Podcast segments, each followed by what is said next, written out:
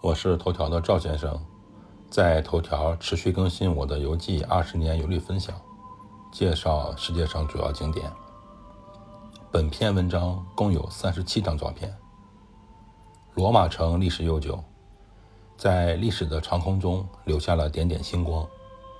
古罗马城几经重建，很多建筑物被破坏之后又重建，这其中一些著名的废墟保留了下来。供后人缅怀。我在维也纳的美泉宫也参观了一个仿制的罗马废墟，在我的文章中有描述。意大利的古罗马废墟又称古罗马市场，位于斗兽场之旁，距离大概两百米，是现存世界最大面积的古罗马废墟。从罗马废墟可以俯视罗马斗兽场和君士坦丁凯旋门。关于君士坦丁凯旋门的介绍，可以看我前一篇文章。注意有一个知识点：法国巴黎的凯旋门就是按照君士坦丁凯旋门仿制的。古罗马市场从公元前六世纪开始陆续修建，一直到公元六百年才初具规模，前后历经一千两百年的建设。一七零零年。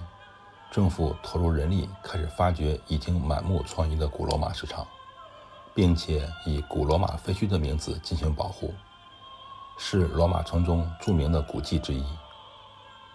据资料统计，古罗马世纪中重要的建筑物有纳萨图尔诺农神庙、维纳斯女神庙、罗摩诺神庙、和平神庙、协和神庙、凯撒大帝神庙。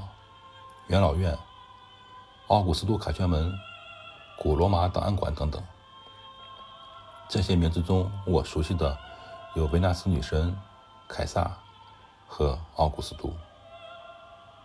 废墟中也有一座体育场的影子，就是下面这两张图片显示的遗迹。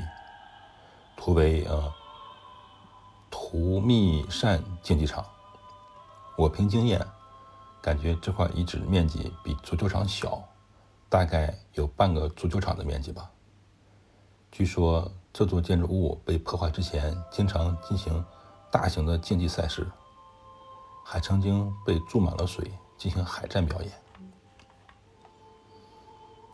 古罗马废墟中也隐藏着一个凯旋门，叫做提图斯凯旋门，它是罗马三座凯旋门中最古老的一座。另一座就是君士坦丁凯旋门，上文已经介绍了，并且贴出了我的文章链接。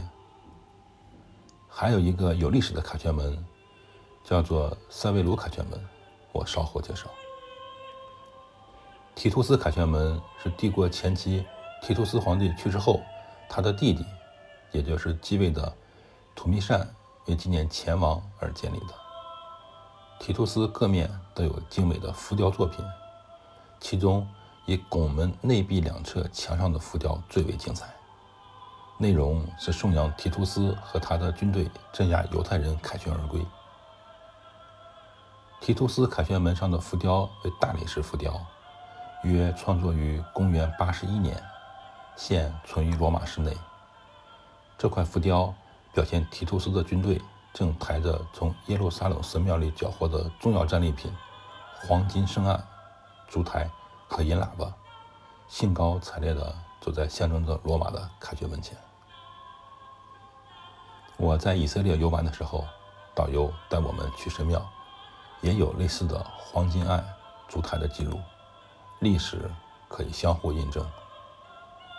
再说一个知识点：烛台就是出现在以色列这个国家的国徽上的那个标志。知识点二。我曾经在巴基斯坦陆续待了三年，和巴基斯坦朋友聊天聊到过耶路撒冷这座三教圣城，话题也延伸到以色列。巴基斯坦是不承认以色列这个国家的。回到凯旋门，这个凯旋门是为了纪念罗马人征服犹太人而建造的，这又引出了另外的故事。它也成为犹太人的耻辱柱，因此，犹太人是绝不会从此门下穿过的。但是，一个戏剧性场面发生在1948年以色列复国时，大批犹太人沿着与过去古罗马人凯旋相反的方向，自西向东穿过此门。他们是表达另一种凯旋。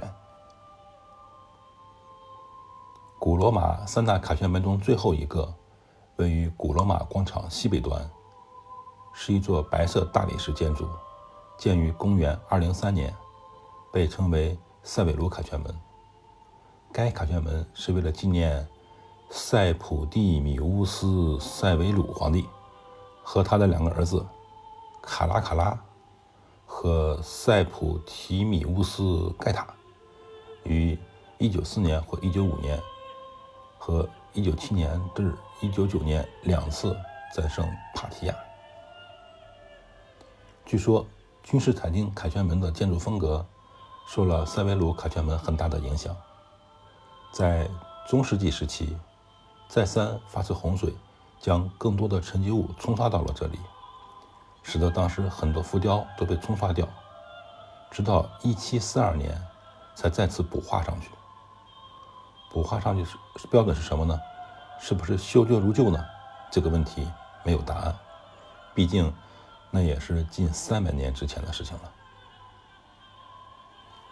古罗马废墟中有一座保存得非常好的希腊式神庙，叫做安东尼诺与法提斯纳神庙。这个神庙的名字相当拗口的。为什么叫做这个名字呢？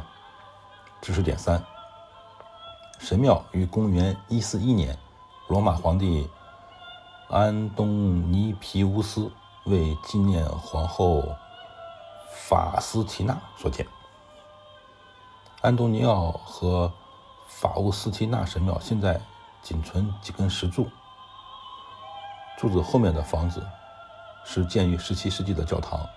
据说，因为神庙的柱子建得实在太结实了，拆不掉，所以人们只好把新的教堂建到了神庙遗址上。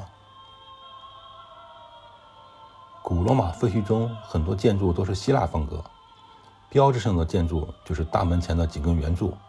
类似于希腊的卫庙，上面说的安东尼奥与法提呃法斯提纳神庙建筑风格也类似。废墟中还有一座神庙，也采取了同样的建筑风格，只不过这座神庙没有得到很好的修复，只剩下了三个圆柱。这座神庙就是卡斯托尔和波吕克斯神庙，啊，名字也相当拗口。至于为什么叫这个名字，估计读者从我上文的描述中也可以猜到，这个神庙的名字来自于两个人。神庙至今两千五百多年，罗马城初建之时，罗马人与周围发生了近一百五十年的战争。传说在一次战役中，有人看见宙斯的儿双胞胎儿子卡斯托和普鲁克斯骑着马。冲杀在队伍的最前面。战役胜利后，罗马人为了感谢这对兄弟，而修建了这个卡斯托尔和波吕克斯神庙。还有其他古迹，因为那几乎是我二十年前去的了，很多细节记不住了。我把大量的图片贴在这里，谁要是认出来了，就发消息给我。赵先生，二零二零年八月九日。